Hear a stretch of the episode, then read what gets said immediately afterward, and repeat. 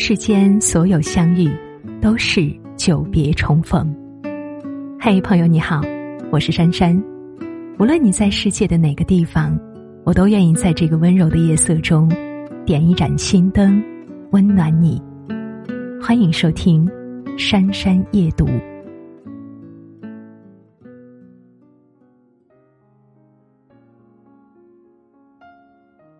决定一个木桶容量的。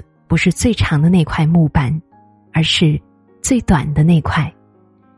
决定一个人层次的，不是他最出众拔尖的能力，而是人性低处的缺陷。很多时候，我们过不好自己的生活，其实是陷入了这四个难以察觉的人生陷阱。第一个陷阱是群思陷阱。人一到群体中，智商就严重降低。听过这样一个笑话：一位石油大亨到天堂去参加会议，进去发现座无虚席，无处落座。他灵机一动，大喊一声：“地狱发现石油啦！”这一喊，天堂里的石油大亨们纷纷向地狱跑去。很快，天堂就只剩下他一个人。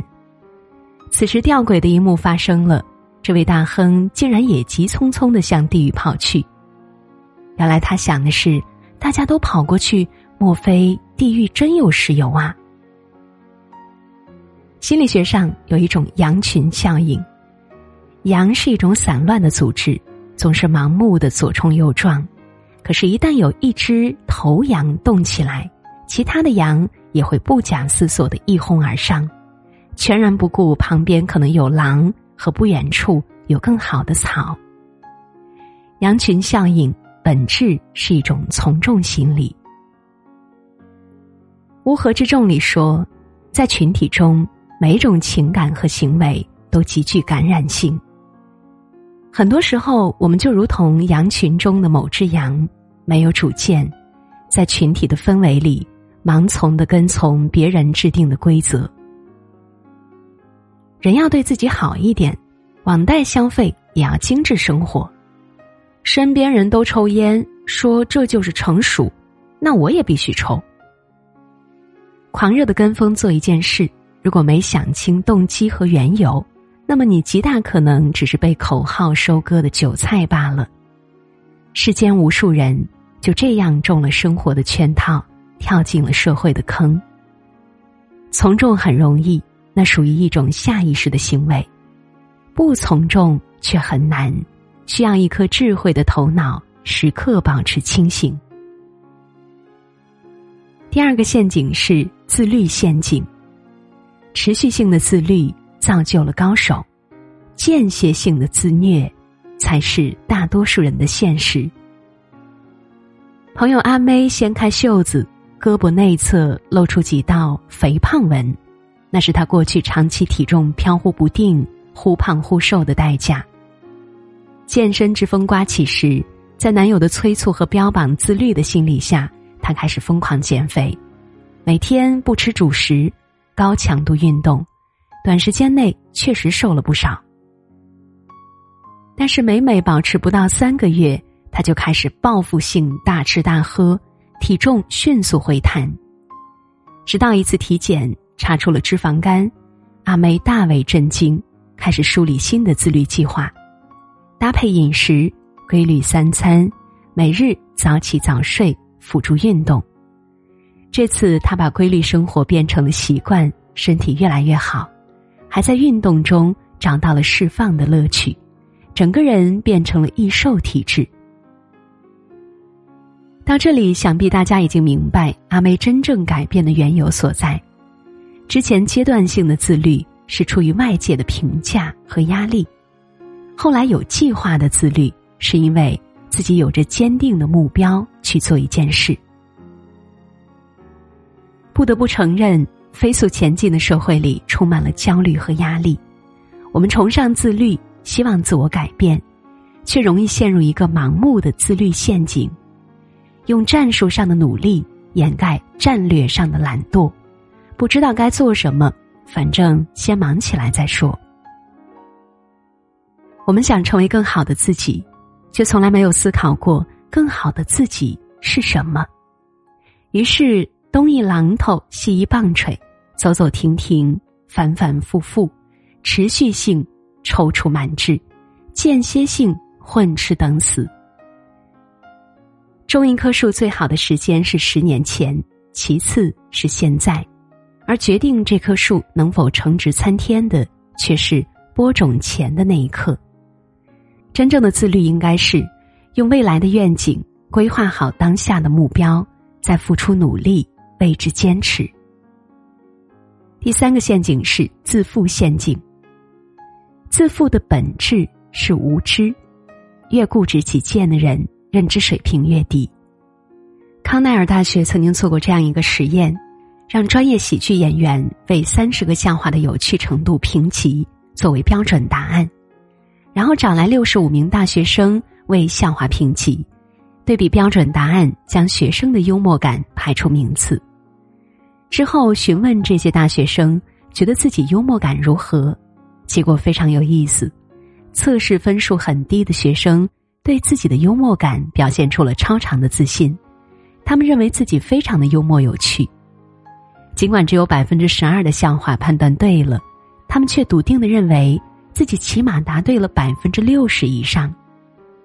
相反，那些测试出来幽默感强的学生，反而对自己的幽默感给出了低于实际水平的评价。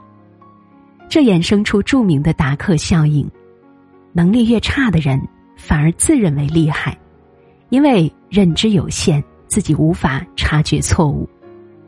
一言以蔽之，层次越低，越自以为是。放眼生活，达克效应无处不在。越是没文化的人，越喜欢自吹自擂，不懂装懂；越是非专业的外行，越喜欢对内行指指点点，觉得自己技高一筹；越是没见过世面的人，越喜欢炫耀自己，还会自视甚高，轻视他人。因为无知，所以自负。正如古人所言。多闻者博，多见者智，具见者色，专己者孤。开口就透露出自己无所不知、自以为是的人，多半是沉浸在自我营造的虚幻优势中。真正的强者，从不需要所谓的优越感来满足自己内心的匮乏，因为见过了广阔的世界，明白自己的局限，往往更加谦卑好学。所以，无论何时，时刻谨记：谦受益，满招损。第四个陷阱是痛苦陷阱。痛苦无法避免，但苦难可以被选择。笼子里关着一只狗，它伸出爪子想逃脱囚禁，碰到栏杆的那一刻，笼子上的警笛响起，立马有人给他以电击。狗缩回爪子，但渴望自由，依旧试着扒栏而出。可是每次碰到栏杆，它都会在警笛声中迎来电击的疼痛。如此循环，反反复复。最后一次警笛响起时，在电击之前，人们就把笼门打开，但是狗却没有逃离，甚至不等电击出现，就倒在地上颤抖呻吟。龙门始终打开，他却再也出不去了。这个经典的实验验证了何为习得性无助，因为过往频繁的失败或惩罚导致放弃努力的消极行为。落到生活里，它也被称为令人失败的思维毒瘤。有人经历过感情的挫折，就沉溺过去不可自拔；有人工作一时受挫。便觉得自己什么也做不好，是废物一个，于是主动把自己放置到弱者的身份，从此未喜不前，一蹶不振。他们身上都有一种类似的习得性无助，困在曾经的痛苦里，放弃行动和改变，恐惧明天，后悔昨天，也过不好今天。心理学将人的痛苦分为两种，第一种叫做 pain。是我们真实体验到的痛苦，这无法避免。另一种叫做 suffering，它是一种心灵上的折磨，是痛苦产生后因为抗拒而产生的情绪，可以避免。其实真实的痛苦持续的时间并不长，任何一种情绪产生之后，只要别抓着不放，它自己就会消失。很赞成村上春树的一句话：“痛苦无法避免，但苦难却可以被选择。接受痛苦，付诸行动，做出改变，方能翻越人生的山丘。金无足赤，人无完人。人性的陷阱横亘在前行的路上，有些错误可能终其一生难以避免，而真正的聪明人，犯错后。”懂得及时止损，更能提前洞察到犯错的可能。愿你我都能够不断的精进自己，每一天都优于过去的自己。与朋友们共勉。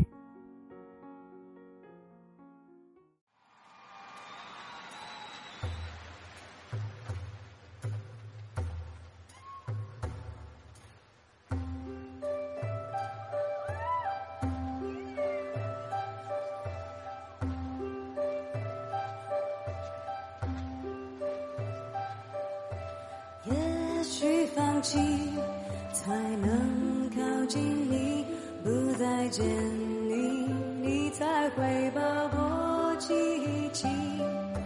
时间累积，这剩下的果实，回忆里寂寞的香气。我要试着离